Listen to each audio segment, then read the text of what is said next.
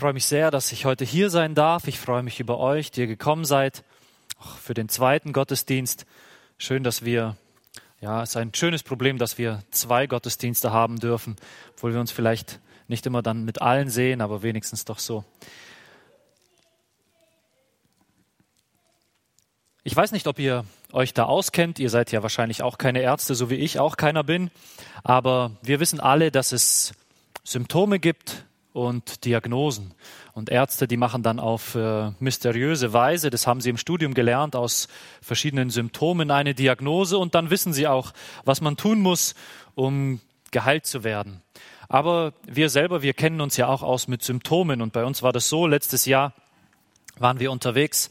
Ähm, ich meine, mein Vater hatte Geburtstag und ähm, wir wollten es jetzt doch nicht so machen, dass man sich gar nicht sieht. Und dann sind wir spazieren gegangen, haben uns ein Eis gekauft und sind dann bei meinem Haus, beim Haus meiner Eltern vorbeigegangen. Wir wollten natürlich nicht reingehen, aber so am Garten einfach mit denen reden, gratulieren und so.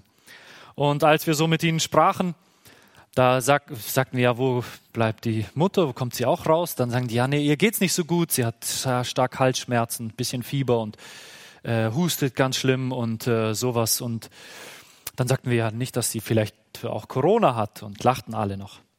Und die sagten, nein, nein, das, wo, wieso soll sie das überhaupt bekommen? Und äh, dann fragten wir nach meinem Bruder und ja, ja, der ist auch krank, der ist in seinem Zimmer, ist schon auch schon seit gestern nicht mehr rausgekommen aus seinem Zimmer. Und ähm, dann saßen wir dort und dann irgendwann sagten die, ja, ist ganz komisch, ich, äh, die hat auch gar keinen Geschmack mehr, sie, sie schmeckt nichts mehr und so. Und dann dachten wir, hui, das haben wir doch irgendwo in den Zeitungen gelesen. Das sind ja Symptome für eine, für eine Krankheit, die allen gut bekannt ist. Und äh, dann geht man schnell einen Schritt zurück.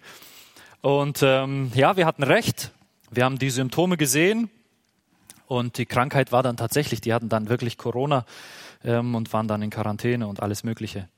Ähm, aber nicht immer ist es so einfach mit Symptomen, dass man da rausfindet, was das für eine Krankheit ist.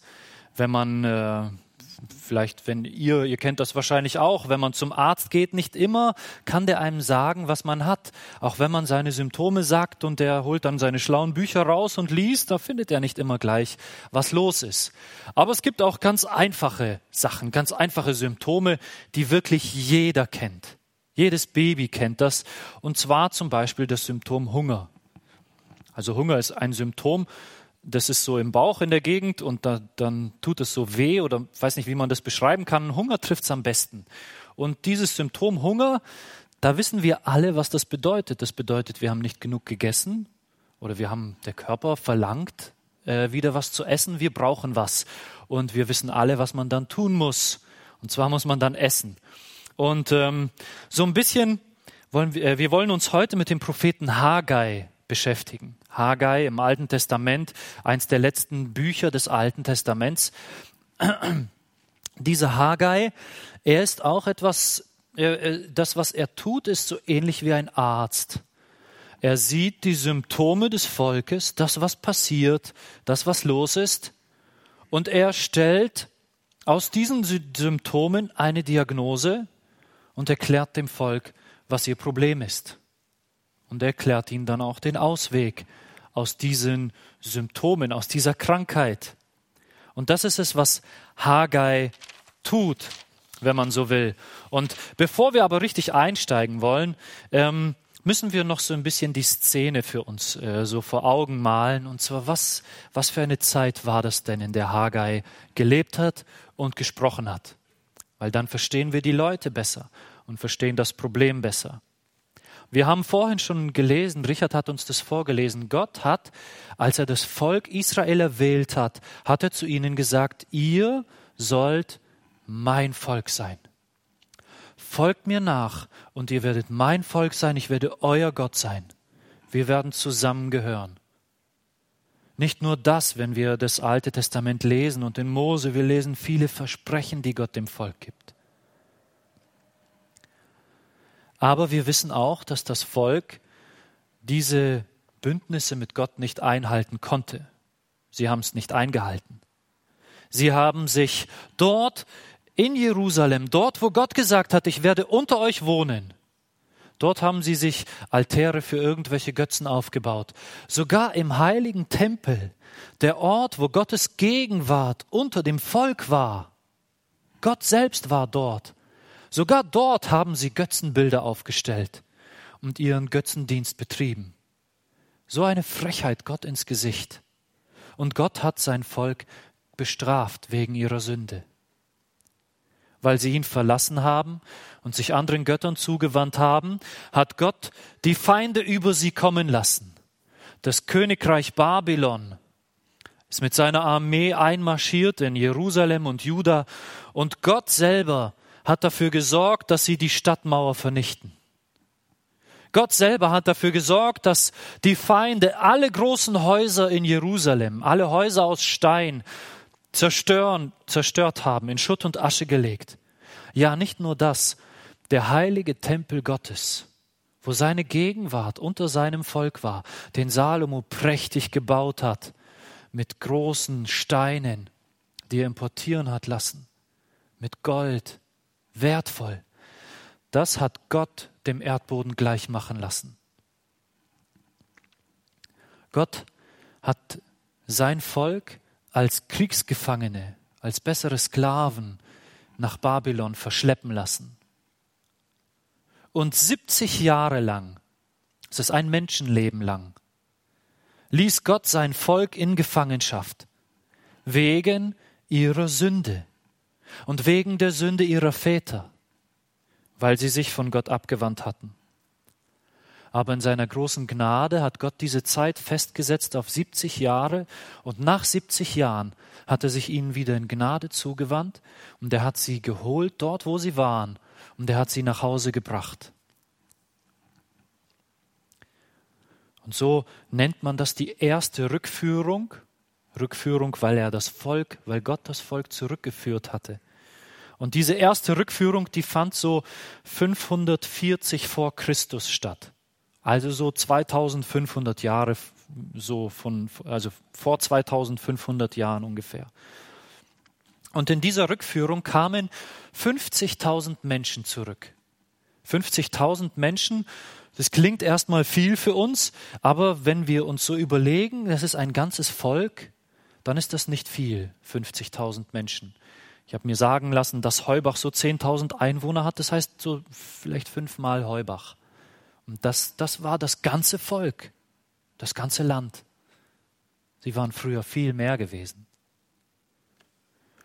Und Gott hat sie zurückgeführt unter der Leitung von Zerubabel. Zerubabel war ein Nachkomme von David. Das bedeutet, nach Gottes Wahl war er der rechtmäßige König von Israel. Gott hatte nämlich Davids Geschlecht für diesen Zweck bestimmt und ausgesondert aus dem Volk. Und Zerubabel war rechtmäßiger Anwärter auf den Thron Davids.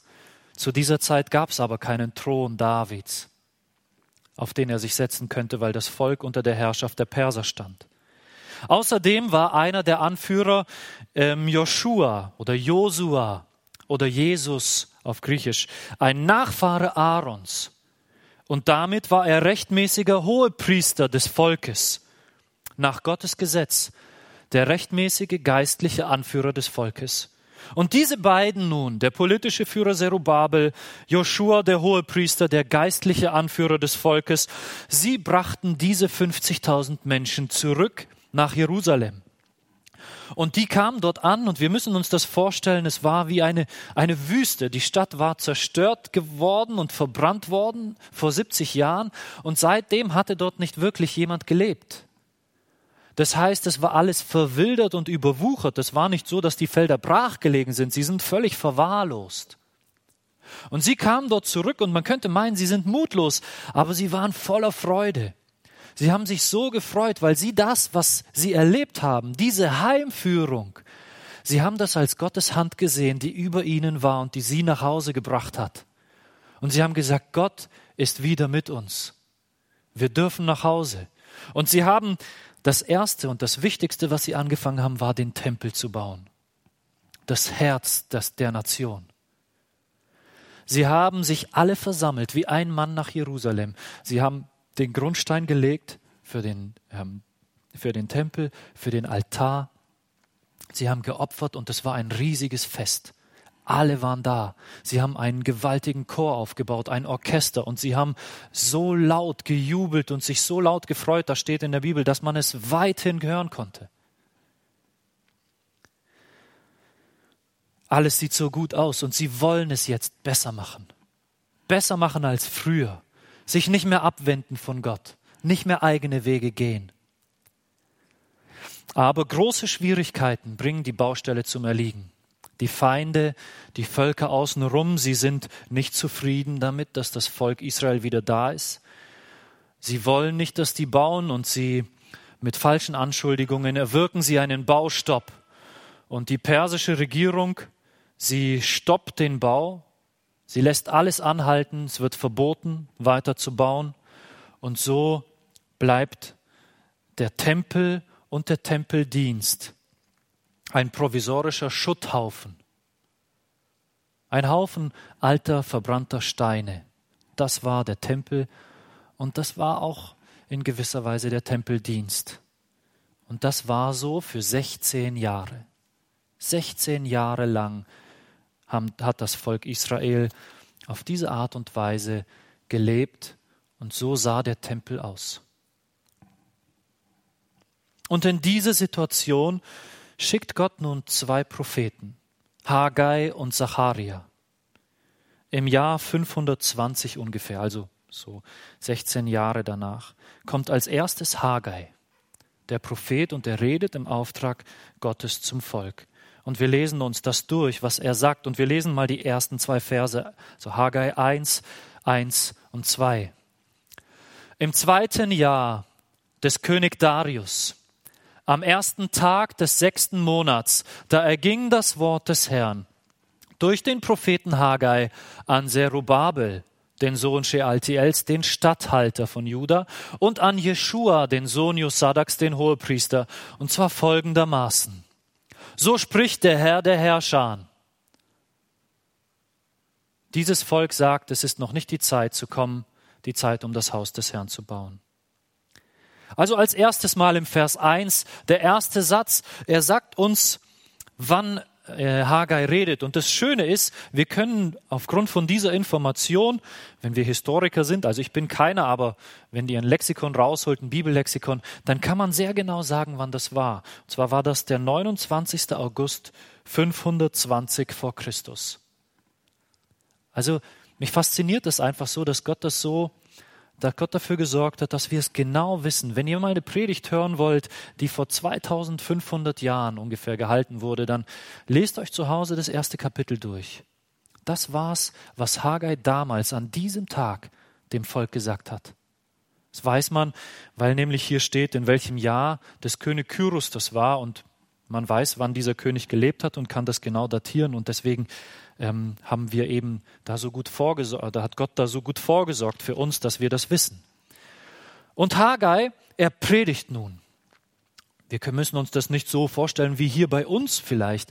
Aber Haggai stellt sich hin vor den Leuten und stellvertretend redet er auch zu Zerubabel, dem Statthalter. Ich habe gesagt, Zerubabel war der politische Führer.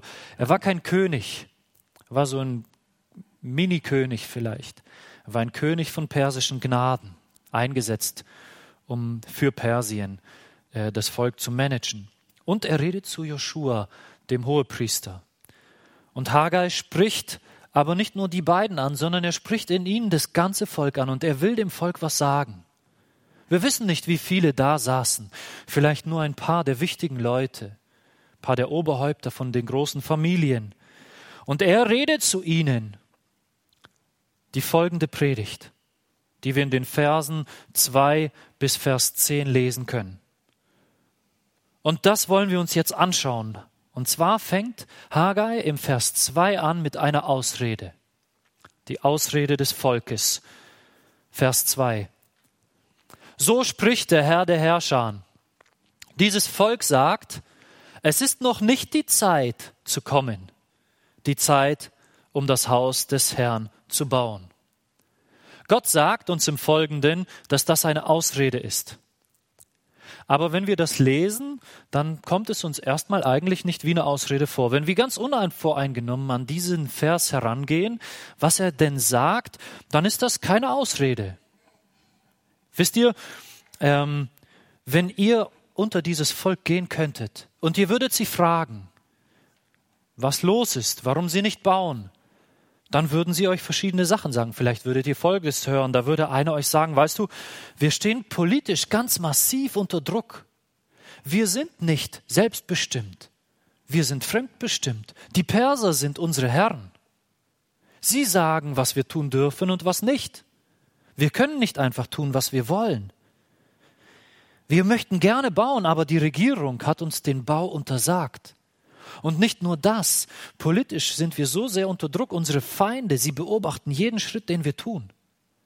Und wenn wir etwas tun, was nicht passt, dann gehen sie gleich und werden das erzählen. Und die Perser werden kommen, sie werden hier alles wieder zerstören.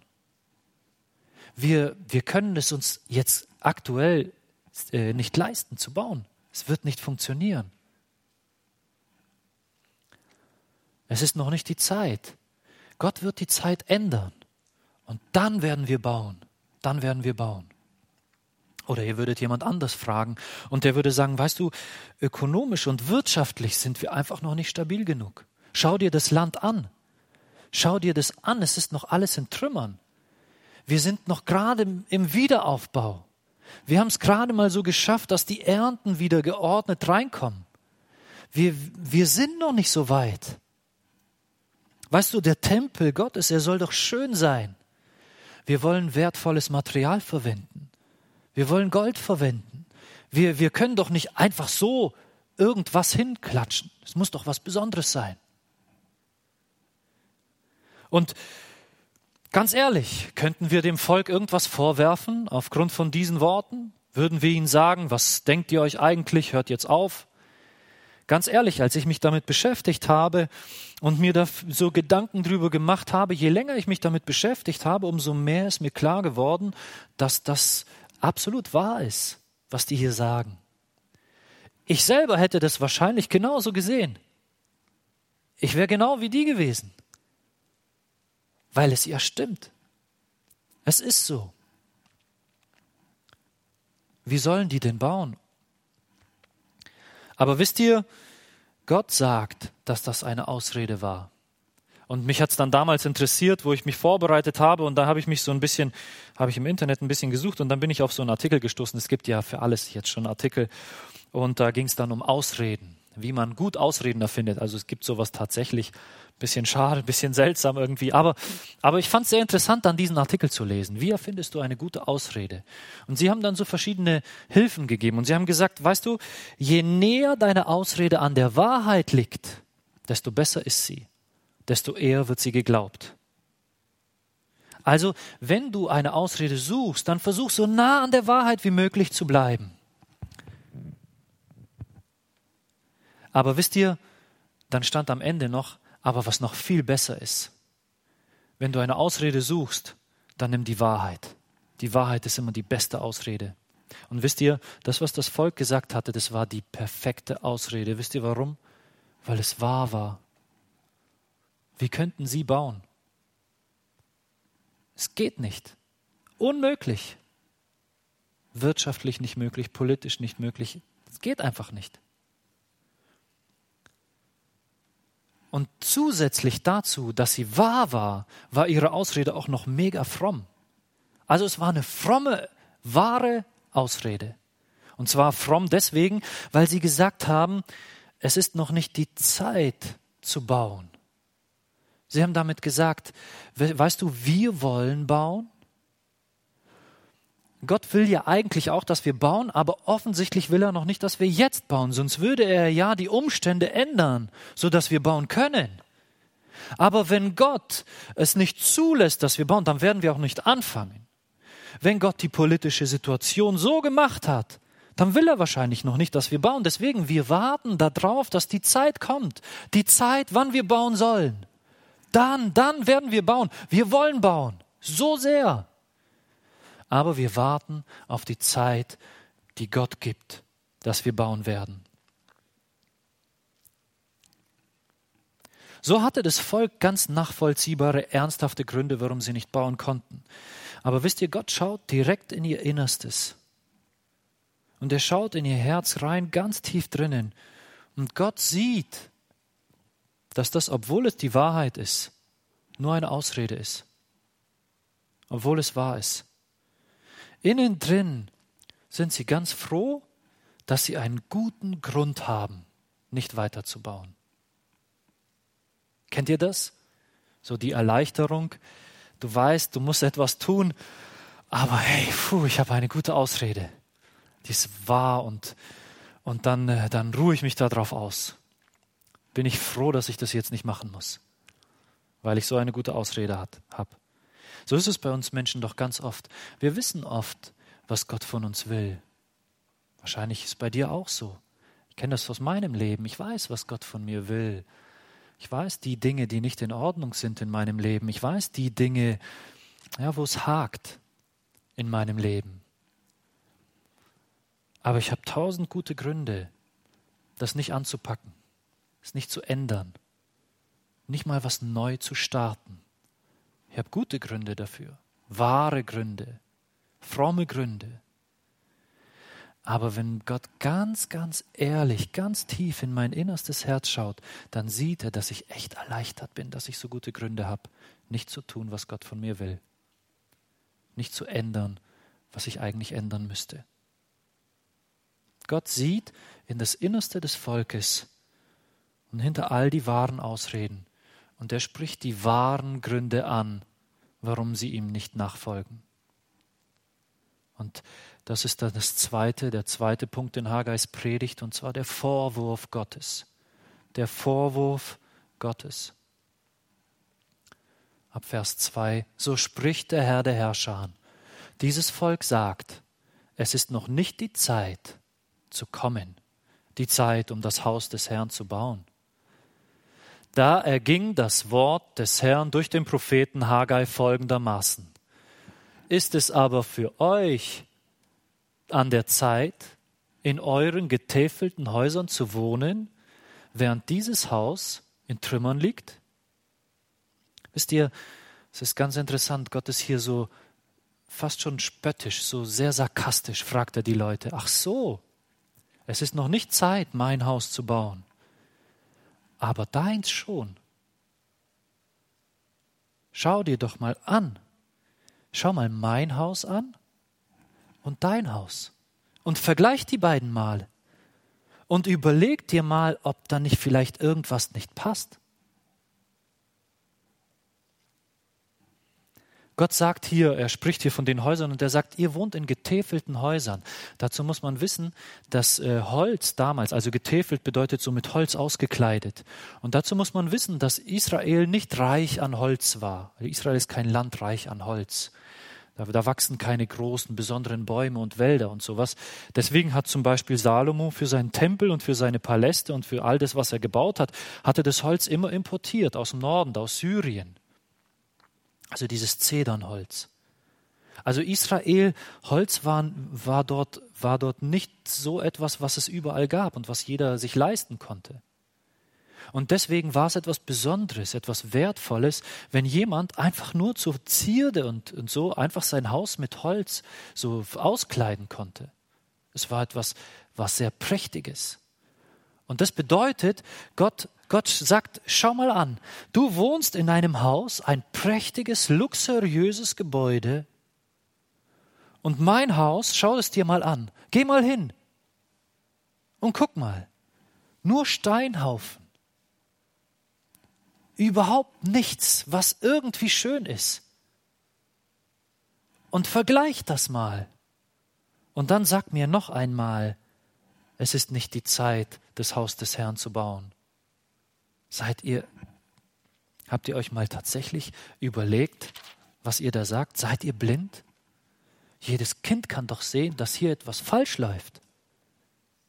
Und so ist das mit unseren Ausreden vor Gott, oder?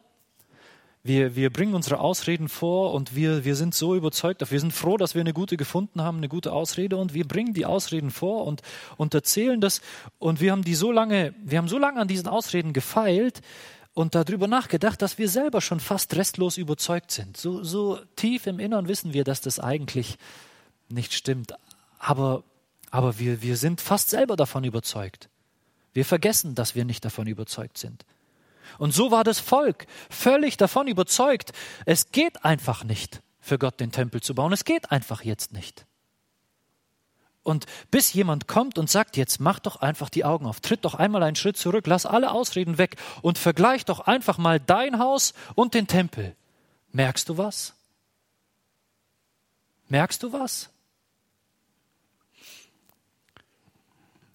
So ist es bei uns im Leben auch. Ich habe vorhin schon gesagt, wir wissen, was Gott von uns will. Aber es gibt so viele gute Gründe, warum wir nicht der sind, der wir sein sollen, warum wir nicht das leben, was wir leben sollen, auch was wir leben wollen. Es gibt so viele gute Gründe, so viele gute Ausreden und wir sind restlos davon überzeugt und wir erzählen sie uns immer wieder und wieder und wieder, bis wir ganz vergessen, dass das ja nur Ausreden sind. Bis Gott uns sagen muss, jetzt Roman, tritt mal einen Schritt zurück und schau mal dein Leben von ein bisschen Entfernung an. Guck dir einmal an, wie, wie du bist, wie verhältst du dich, wie sind deine Beziehungen zu anderen Menschen, wie redest du, über was denkst du nach, wofür lebst du, wofür setzt du dein Geld ein. Tritt doch mal einen Schritt zurück und sei nicht mehr so betriebsblind, sondern guck an, ist das das Leben, das du dir vorgestellt hast, als Jesus zu dir gesagt hat, kommt her zu mir, die ihr mühselig und beladen seid und ich will euch Ruhe geben? Ist das das Leben, das Jesus, das du dir vorgestellt hast, als, als Jesus dich gerufen hat und gesagt hat, komm zu mir und folge mir nach, nehme dein Kreuz auf dich täglich? Ist das das Leben, das du, das du leben willst? Ohne Ausreden jetzt, ohne, ohne Erklärungen, sondern einfach mal nur der ganz blanke Vergleich. Der Tempel Gottes und mein eigenes Haus. Gott sagt, mach doch bitte die Augen auf. Mit dieser sarkastischen Frage. Aber Gott macht mehr als das. Es ist nicht nur die Predigt von Haggai, sondern Gott hat schon länger auf eine andere Art und Weise gepredigt. Und zwar, ich will das einfach mal Wachrütteln nennen. Und Haggai erklärt es dem Volk jetzt. Gott hat das Volk eigentlich schon länger am Kragen und schüttelt und versucht sie wach zu rütteln, dass sie aufwachen. Und Haggai erklärt das jetzt in den Versen 5 bis 6 und 9 bis 11. 5 bis 6 plus 9 bis 11. So spricht der Herr der Herrscher. Das ist das, was Haggai jetzt dem Volk sagt. So spricht der Herr der Herrscher, ihr Leute, achtet doch aufmerksam auf eure Wege. Ihr seht viel und bringt wenig ein. Ihr esst, aber ihr werdet nicht satt davon. Ihr trinkt und ihr habt doch nicht genug. Ihr kleidet euch und ihr werdet nicht warm. Wer einen Lohn verdient, der legt ihn in einen durchlöcherten Beutel. Ihr habt viel erwartet und siehe, es wurde wenig. Und brachtet ihr es nach Hause, dann blies ich es weg. Warum das? So spricht der Herr der Herrscher, um meines Hauses willen, das in Trümmern liegt, während jeder von euch eilt, um sein eigenes Haus, um für sein eigenes Haus zu sorgen. Darum hat der Himmel über euch seinen Tau zurückgehalten und die Erde hat ihren Ertrag zurückgehalten. Und ich habe die Dürre gerufen über das Land und über die Berge und über Korn und Most und Öl und über alles, was der Erdboden hervorbringt, auch über Menschen und Vieh und über alle Arbeit der Hände. Gott erklärt hier, wie er versucht, schon seit längerer Zeit das Volk wachzurütteln seit einigen Jahren wahrscheinlich schon, versucht er, dass sie innehalten, dass sie anhalten und nachdenken. Und er sagt hier, wie er es macht. Er sagt, ganz, der benutzt ganz eindrückliche Bilder. Also es ist faszinierend, wenn man das so, so liest, finde ich. Er sagt, schaut mal, ich sorge dafür, ihr, ihr, ihr nehmt den Samen, ihr bereitet das Feld vor. Und ihr nehmt guten Samen und ihr nehmt viel und ihr streut es aus und ihr gebt euch richtig Mühe, aber ich sorge dafür, dass es schlecht wächst. Und dieses Schlechte, was da gewachsen ist, dieses wenige, was da gewachsen ist, ihr kommt dann dorthin und mit viel Mühe erntet ihr das ab und ihr ladet es in eure Wagen und, und ich sag euch, während ihr es nach Hause fährt, puste ich euch nochmal die Hälfte davon weg. Ich sag's euch, ihr, ihr seht viel aus und ihr bekommt wenig raus. So dass es sich nicht mal lohnt auszusehen. Hättet ihr es lieber gleich behalten und euch das alles gespart. Ich sag's euch, meine Hand ist gegen euch die ganze Zeit. Nicht gegen euch in dem, dass Gott sagt, ich hasse euch und ich will euch euer Feind sein. Aber Gott sagt, ich bin gegen euch. Auf allen euren Wegen arbeite ich gegen eure Arbeit. Gegen all das, was ihr tut. Ich mache das alles zunichte. Er benutzt dieses Bild von diesem Arbeiter, der Lohnarbeiter, der arbeitet für Geld, nicht mal für viel wahrscheinlich, und er bekommt dieses Geld. Und er sagt, und er packt es in seinen durchlöcherten Beutel und geht nach Hause und auf dem Heimweg ist die Hälfte schon rausgefallen. Ich sorge dafür. Ich sorge dafür, dass sogar das wenige, was ihr bekommt, dass davon, ich nehme euch auch davon noch was weg. Er sagt auch, und dieses Bild, das ist auch faszinierend, er sagt, ihr werdet, ihr esst, merkt ihr nicht, wie ihr esst und wie ihr nicht satt werdet. Ich mache das. Und ich sage euch, ihr könnt essen, so viel ihr wollt, ihr werdet niemals satt werden. Es wird euch immer mangeln. Ihr werdet trinken und trinken und es werdet, ihr werdet immer noch Durst haben. Wisst ihr warum? Ich mache das. Ich will euch anhalten. Ich will, dass ihr stehen bleibt und euer Leben anschaut. Ich will, dass ihr auf euer Herz, auf eure Wege richtet und schaut, was los ist. Dass ihr nicht mehr einfach so weiterlebt. Interessant, oder? Je härter sie für sich selber arbeiten, je mehr sie versuchen, ihr Haus zu bauen, umso mehr nimmt Gott ihnen weg und sie arbeiten mehr Stunden und noch mehr Stunden und noch mehr Stunden und es kommt noch weniger raus und noch weniger und noch weniger raus. Gott sagt, ich mache das. Ich mache das in eurem Leben.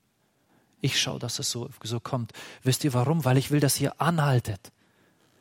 Dass ihr irgendwann merkt, ihr seid wie Hamster in einem Rädchen und ihr rennt und rennt und rennt und kommt nirgendwo an. Haltet an. Wisst ihr, warum ich das mache? Und Gott selber sagt es im Vers 9. Im Vers 9, so ähm, den zweiten Teil, da sagt Gott, warum er es macht. Und warum das, spricht der Herr? Wegen meines Hauses, das wüst daliegt, während ihr lauft, jeder für sein eigenes Haus. Gott sagt, ich mache das, weil mein Haus in Trümmern liegt, während ihr lauft und für euch arbeitet. Deswegen sorge ich dafür, dass eure Arbeit nichts wert ist. Das ist das, wie Gott versucht hat, das Volk wach zu rütteln. Wisst ihr, wir selber, wir Menschen, du und ich, wir sind geschaffen, um Gott zu verherrlichen, um ein Tempel Gottes zu sein. Wir sind geschaffen auf ihn hin. Wir sind geschaffen, dass er in uns lebt. Und solange wie das nicht ist, werden wir niemals Leben haben, egal was wir dafür tun.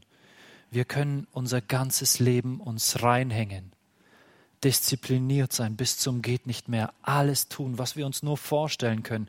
Aber solange wie Gott nicht in uns ist, werden wir nicht leben. Wir werden kein Leben haben. Wir sind geschaffen, um, ein, um wie so ein Tempel zu sein. Aber wie sieht dieser Tempel denn aus? Wie sieht es denn in mir aus? Die, wie sieht die Gegenwart Gottes in mir aus? Man kann das merken an den Dingen, die aus mir herauskommen. An der Art und Weise, wie ich mich verhalte gegenüber von meinen Kindern. Da sieht man die Herrlichkeit, die in mir ist. Da fließt sie nämlich raus. Wie redest du mit deinen Kindern? Gerade da, wenn die sich sehr, sehr daneben benehmen. Wie redest du mit deinen Eltern? Wie bist du mit deinen Geschwistern? Ist da Friede? Sind da die Früchte des Geistes? Ist da Gottes Gegenwart spürbar, sichtbar? Wenn seine Liebe in dir lebt, dann kommt sie nach außen zum Vorschein, sie fließt hinaus. Ist das so? Und ja, wir haben viele Gründe, alle möglichen Erklärungen, aber treten wir doch einen Schritt zurück und schauen mal unser Leben an. Schauen wir mal den Tempel an, der wir sein sollen und der wir sind und vergleichen das mal. Für was leben wir? Für was mühen wir uns ab? Wie ist das mit Gottes Hand in unserem Leben? Und Gott sagt hier dann dem Volk durch Hagar, er sagt hier, testet mich. In den Versen 7 bis 8. Den Versen 7 bis 8 von Haggai, Kapitel 1, da sagt Gott dann, so spricht der Herr der Herrscher. Achtet doch aufmerksam auf eure Wege. Geht doch ins Bergland und holt Holz und baut das Haus. Dann werde ich Wohlgefallen dran haben und dann werde ich verherrlicht werden, spricht der Herr. Dieses, was Gott hier sagt, achtet doch aufmerksam auf eure Wege. Das, das, oder richtet euer Herz auf eure Wege, in einer anderen Übersetzung. Das bedeutet, Gott sagt zum Volk, liebes Volk, bitte, ich bitte euch nur um eines, Schaut euer Leben ehrlich an, überprüft es wirklich, legt alles mal auf die Waage und vergleicht es mal. Hört auf zu erklären und Ausreden zu finden und was nicht geht und wieso das nicht geht und was und so. Nein, lasst das mal alles auf beiseite und schaut mal ganz ehrlich auf eure Wege. Ganz ehrlich. Merkt ihr nicht irgendwas? Überlegt doch mal, wacht auf. Wisst ihr, Gott hat dem Volk ganz, ganz eindeutige Verheißungen gegeben ganz klare. Wir wollen, müssen die jetzt nicht unbedingt lesen, aber ähm, es war in 5. Mose, da hat Gott dem Volk gesagt, wenn ihr mir nachfolgt, wenn ihr meine Gebote bei meinen Geboten gehorcht, dann werde ich euch segnen. Ich werde euch so segnen, ich werde die Himmel öffnen und die werden Segen über euch rausschütten. Eure Felder werden immer viel tragen. Ihr werdet wenig sehen und es wird viel werden. Ich werde dafür sorgen, dass eure Tiere immer gut tragen. Ich werde dafür sorgen, dass eure Bäume immer gut tragen und ihr viel Frucht und ihr werdet im Überfluss haben. An anderen Stellen sagt er, ihr werdet so viel ernten, dass ihr das gar nicht alles essen könnt, dass ihr das wegschmeißen müsst, weil schon die nächste Ernte kommt. Ich werde euch segnen. Das ist ein, das ist ein ganz konkretes Versprechen, das Gott gibt, das er dem Volk gibt. Übrigens, das gibt er nicht einer Einzelperson. Also ähm, ähm, dieses Versprechen galt dem Volk als Ganzes. Wenn sie als Volk Gott folgen würden, würde das so sein. Und wenn wir die Geschichte Israels anschauen, dann sehen wir, dass es so war. Da, wo das Volk als Ganzes Gott gefolgt ist, hat Gott sie gesegnet und niemand konnte sie besiegen. Ein gewaltiges Heer der Assyrer kam gegen Jerusalem. Und die Assyrer, die haben noch jeden besiegt. Niemand konnte sich ihnen in den Weg stellen. Und das kleine Völkchen Israel, das kleine Völkchen Juda saß da in Jerusalem drinne und wurde belagert von dem riesigen Heer. Aber weil sie Gott angerufen haben und auf Gott gehört haben, konnte das riesige Heer sie nicht besiegen. Die mussten abziehen, ohne was tun zu können, weil sie Gott gehorcht haben. Und so war es immer. Wenn sie Gott gefolgt sind, hat Gott sie überreich gesegnet, aber gleichzeitig, wenn sie sich von Gott abgewandt haben, hat Gott sie geschlagen und hat ihnen all die Strafen über sie kommen lassen, die er ihnen verheißen hat. Und dieses wusste doch das Volk. Und Gott sagt, schaut auf eure Wege. Schaut mal, was ich euch versprochen habe. Folgt mir nach und eure Felder werden übertrieben viel tragen. Was tragen eure Felder? Wenig. Und dieses wenige bringt ihr nach Hause und ich blas auch noch das weg. Merkt ihr was? Meint ihr, ich halte mich nicht an mein Versprechen? Ich halte mich an mein Versprechen. Aber ihr, lest doch mal, was da steht. Schaut doch mal, wo ihr, wo ihr steht. Gott sagt, merkt ihr nicht, dass mein Segen fehlt? Merkt ihr nicht, dass meine Hand auf allen euren Wegen gegen euch ist? Tut doch endlich, was ich sage. Geht in die Berge, holt Holz und fangt einfach an zu bauen. Diesen Tempel fangt ihn einfach an zu bauen. Wir haben vorhin schon darüber geredet, Israel ist kein Land reich an Holz.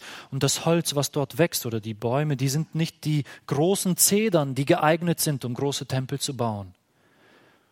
Aber Gott sagt, ihr braucht kein Holz importieren aus, äh, aus Syrien oder sonst wo. Ihr braucht nichts Besonderes machen. Nichts. Ich will einfach nur, dass ihr mir heute gehorcht. Holt das Holz, was in den Bergen Judas wächst, holt es und fangt einfach an zu bauen. Klein und nicht so gutes Holz und das ist, das ist nicht, mir nicht wichtig. Das ist nicht, um was es mir geht. Mir geht es darum, dass ihr anfängt, mir zu folgen. Dass ihr es macht.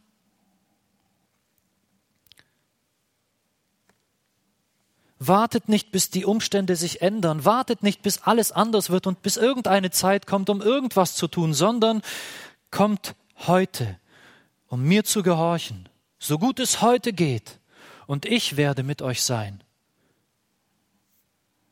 Fangt an, die kleinen Schritte zu tun, und ihr werdet staunen, was ich tun werde. Das ist so implizit das Versprechen, das Gott hier gibt. Das war die Predigt an diesem 29. August 520 vor Christus. Und die Leute, die dort saßen, die waren angesprochen. Die Reaktion des Volkes im Vers 12. Da hörten Zerubabel, der Sohn Shealtiels, und Jeschua, der Sohn Josadaks, der Hohepriester und der ganze Überrest des Volkes, sie hörten auf die Stimme des Herrn ihres Gottes und auf die Worte des Propheten Haggai, weil der Herr, ihr Gott, ihn gesandt hatte, und das Volk fürchtete sich vor dem Herrn. Die saßen da und das Wort Gottes hat sie getroffen. Sie haben gewusst, das, was Haggai sagt, ist wahr. Ihnen sind die Augen aufgegangen und sie haben dann endlich gesehen, was sie sich die ganze Zeit geweigert hatten zu sehen. Das, was sie mit ihren Ausreden so kompliziert gemacht haben und so zugebaut haben, das alles ist auf einmal weg gewesen und sie haben gesehen, Gottes Haus ist ein Trümmerhaufen und ich arbeite nur an meinem eigenen Leben. Und das geht nicht. Ihnen gingen die Augen auf und da steht, sie fürchteten Gott und wahrlich, sie hatten Grund, Gott zu fürchten. Eigentlich wollten sie es besser machen als ihre Väter. Gott hatte ihre Väter doch gestraft, weil ihre Väter Gott links liegen lassen haben. Deswegen war doch Jerusalem ein Trümmerhaufen. Deswegen war doch die Gefangenschaft so lang und so schwer. Weil das Volk sich von Gott abgewandt hatte. Und jetzt schauen sie, und sie wollten es eigentlich besser machen, und sie merken, ich habe es überhaupt nicht besser gemacht. Wir haben es nicht besser gemacht als unsere Väter. Als es darum ging, klar Schiff zu machen, als es darum ging, Gott ganz nachzufolgen, da sind wir genauso eingebrochen wie unsere Väter vor uns. Was wird Gott tun? Was wird Gott tun? Sie fürchten Gott zu Recht. Was soll denn Gott tun, wenn man ihn links liegen lässt, wenn man nicht auf ihn hört, wenn man nicht seine Wege gehen will, wenn man nicht nach ihm fragt? Was soll denn Gott tun? Sie fürchteten Gott. Ist das nicht auch so in unserem Leben? Vorhin schon gesagt, wir wissen, was Gott von uns will. Aber ich kenne das bei mir selber so gut. Wenn ich mal ganz ehrlich mein Leben anschaue, dann gibt es diese Momente, wo die ganzen, die ganzen äh, Ausreden, wo all das Nebensächliche mal abfällt und man sich dann mal so ganz ehrlich, ganz, ganz trocken sieht und merkt, ich bin nicht da, wo ich sein wollte. Ich habe mir so viel vorgenommen und es ist so wenig geworden.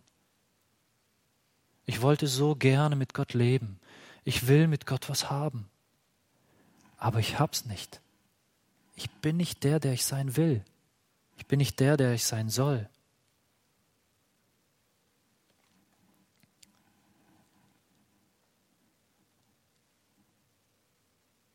Und Gott, er antwortet dem Volk. Vielleicht auf eine andere Art und Weise, als wir das erwarten würden. Und zwar im Vers 13 bis 15. Vers 13 bis 15. Da spricht Haggai, der Bote des Herrn, im Auftrag des Herrn zum Volk. Ich bin mit euch.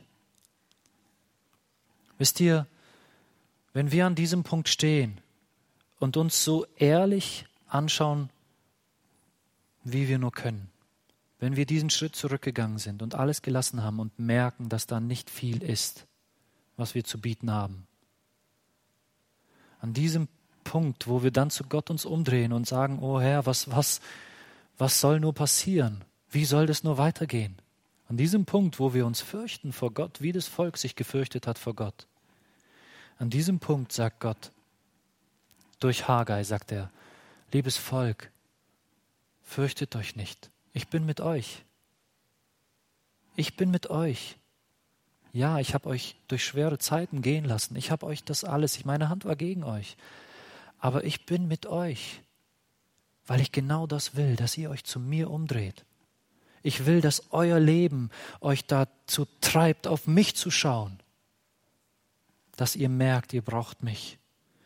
Und, und der, er sagt ihnen damit, hey, an diesem Augenblick, ihr habt noch nicht mal was getan, ihr, ihr müsst gar nichts tun, ihr müsst einfach nur die Augen aufmachen und mich fürchten und auf mich schauen. Und ich sage euch schon, ich bin mit euch. Ich bin mit euch. Wisst ihr, schaut mal, die haben hier noch nicht angefangen zu bauen, die haben gar nichts gemacht. Die haben einfach nur verstanden, ja, es ist wahr, was Haggai sagt. Und da sagt Gott schon, ich bin mit euch. Ich bin mit euch, auch wenn ihr nur Bauholz zweiter Klasse habt. Ich bin mit euch, auch wenn ihr keinen schönen Tempel bauen könnt. Ich bin mit euch, auch wenn ihr nicht viel leisten könnt. Ich bin mit euch, weil ihr auf mich schaut, weil ihr mich sucht und mich wollt. Dann bin ich da. Folgt mir nach. Folgt mir nur und legt einfach los. Gott streckt seine Hand aus. Der will, dass wir unsere Ausreden fallen lassen, dass wir ehrlich uns ihm zuwenden und dass wir uns von seiner Hand festhalten lassen und führen lassen.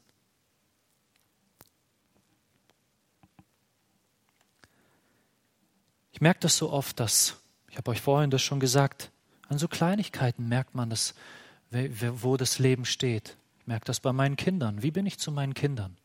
Wir haben nicht die gleichen Verheißungen, die das Volk Israel hatte. Wir haben nicht verheißen bekommen, dass wir reich werden und viel Geld haben und sowas. Wir haben andere Verheißungen. Gott hat gesagt, wer zu mir kommt, dem werde ich Ruhe geben für seine Seele. Ich merke, ich bin so oft unruhig. So viel Unfrieden.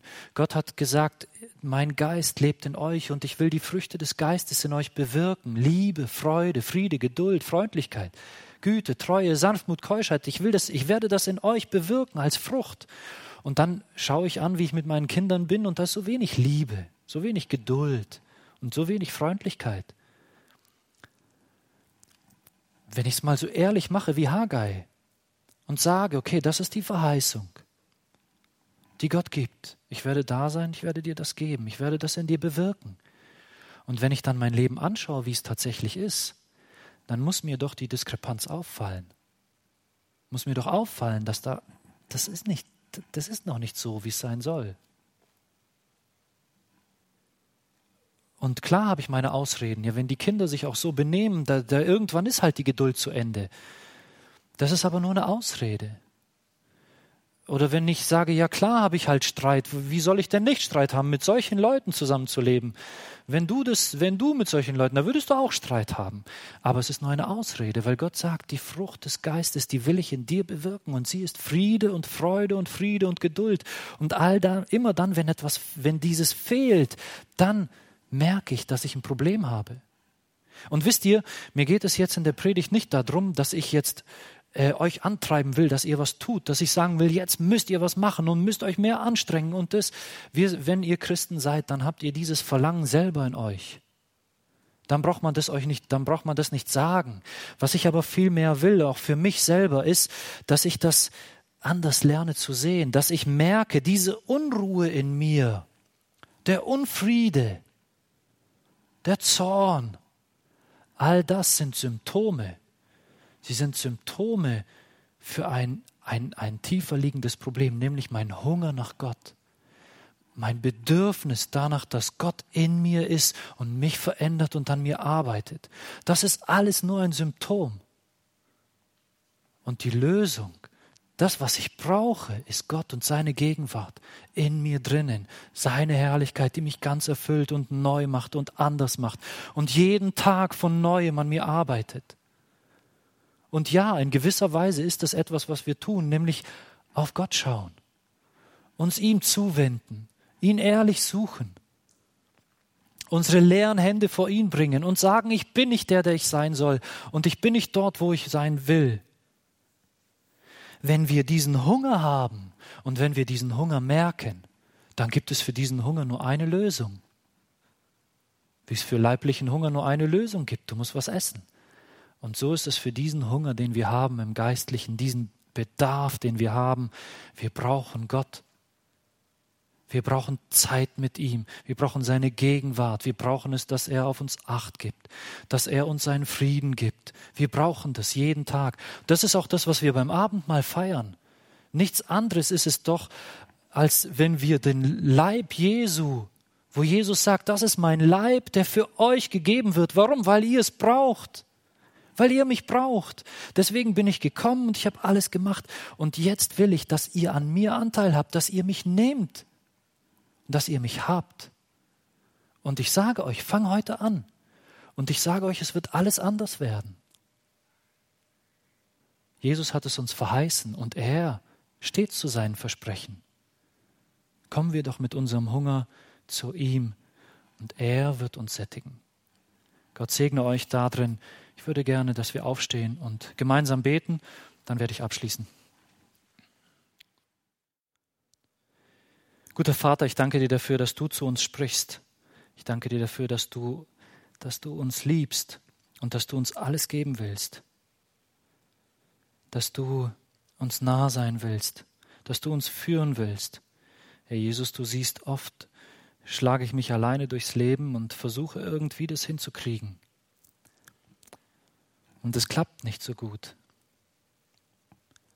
Das ist eigentlich nur der Hinweis von dir, dass ich mehr brauche als nur mich und mehr brauche als nur meine Kraft und dass ich dich brauche und deine Gegenwart und deine Hilfe und deine Nähe und dein Trost und dein Frieden und deine Liebe, deine Barmherzigkeit, deine Gnade. Ich brauche dich ganz. Herr Jesus, ich bitte dich, dass du jeden segnest, der hier ist. Vor allen Dingen die Menschen, die dich nicht haben die nicht zu dir gehören, die nach Leben jagen, aber es niemals finden. Ich bitte dich, dass du ihnen zeigst, dass nur in dir Leben zu finden ist und dass sie dich suchen.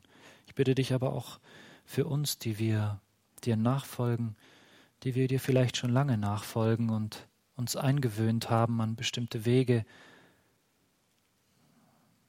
die dir aber gar nicht nah sind, die wir vielleicht viel tun für dich, aber dich nicht haben im Alltag. Ich bitte dich, dass du uns wieder ganz neu auf dich ausrichtest, dass du mich immer wieder, jeden Tag ganz neu auf dich ausrichtest. Ich möchte dich haben, ich brauche dich. Und hilf mir, dass all die Dinge, die in meinem Leben sind, mir diesen Hunger nur immer deutlicher machen. Bitte segne du uns. Amen.